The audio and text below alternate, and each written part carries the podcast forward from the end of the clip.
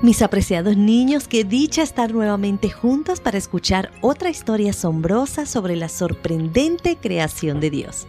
Hoy tendrás el desafío de aprender otro hermoso versículo, así que manos a la obra. El título de la historia de hoy es Sé fiel. Y el versículo se encuentra en el libro de Apocalipsis capítulo 2 versículo 10. No temas en nada lo que vas a padecer. Sé fiel hasta la muerte y yo te daré la corona de vida. El manatí del Caribe o manatí antillano es una enorme criatura de 300 kilogramos, es decir, 661 libras. Estos viven en las aguas costeras y poco profundas donde los ríos se unen con el mar. Debido a sus hábitos alimenticios, también son llamados vacas marinas, ya que se alimentan de plantas y hierbas acuáticas. Los manatíes pueden encontrarse en diferentes países como México, Estados Unidos, Brasil y Venezuela.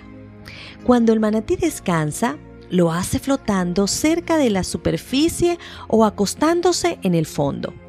Aunque puede aguantar la respiración bajo el agua alrededor de 20 minutos, suelen subir a la superficie a respirar cada 5 minutos aproximadamente. Es una criatura muy simpática, pacífica, sociable y curiosa. Y debido a esto, suele acercarse a los botes o a las personas que nadan cerca de su territorio. Este comportamiento muchas veces los pone en riesgo y según los expertos quedan menos de 5.000 manatíes en el mundo. Sus brazos son dos extremidades en forma de aletas con cinco dedos.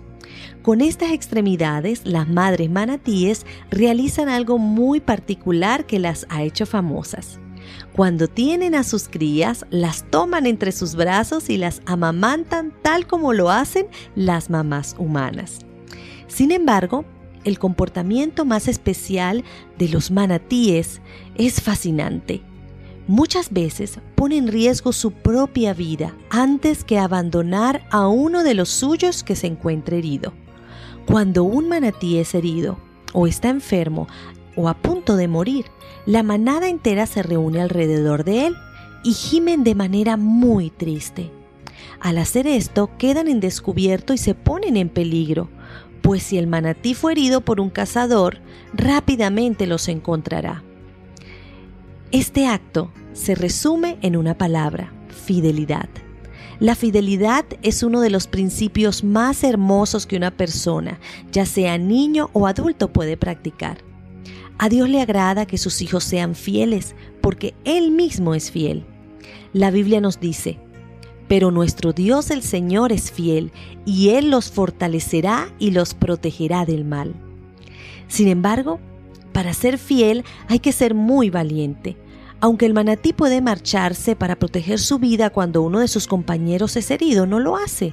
Su instinto solo le permite actuar de una forma, siendo fiel y permaneciendo al lado del herido. Ser un niño que permanece fiel a las enseñanzas de Jesús y las pone en práctica en estos tiempos tan difíciles y corruptos requiere mucha valentía. Valentía, por ejemplo, para permanecer fiel a la solidaridad y la bondad aunque se burlen de ti. Valentía para permanecer fiel a la verdad aunque te amenacen o te presionen. Y valentía para permanecer fiel ante la justicia, aunque el resto de las personas pareciera que no la comprenden. Nuestro Dios te recuerda hoy, no temas en nada lo que vas a padecer. Sé fiel hasta la muerte y yo te daré la corona de la vida. Hasta este momento de vida ¿Has tenido que ser valiente en algún momento y permanecer fiel? Comparte con tus padres esa experiencia e invítalos a que ellos también compartan las suyas. Ahora cierra por favor tus ojitos, porque nos comunicaremos con nuestro superpoderoso Dios. Querido Dios, gracias por esa linda corona que desde ya tienes reservada para todos los que decidamos permanecer fieles a ti, a nuestros principios, a la verdad y a lo correcto. Ayúdanos a ser valientes. Gracias Señor por perdonar nuestros pecados.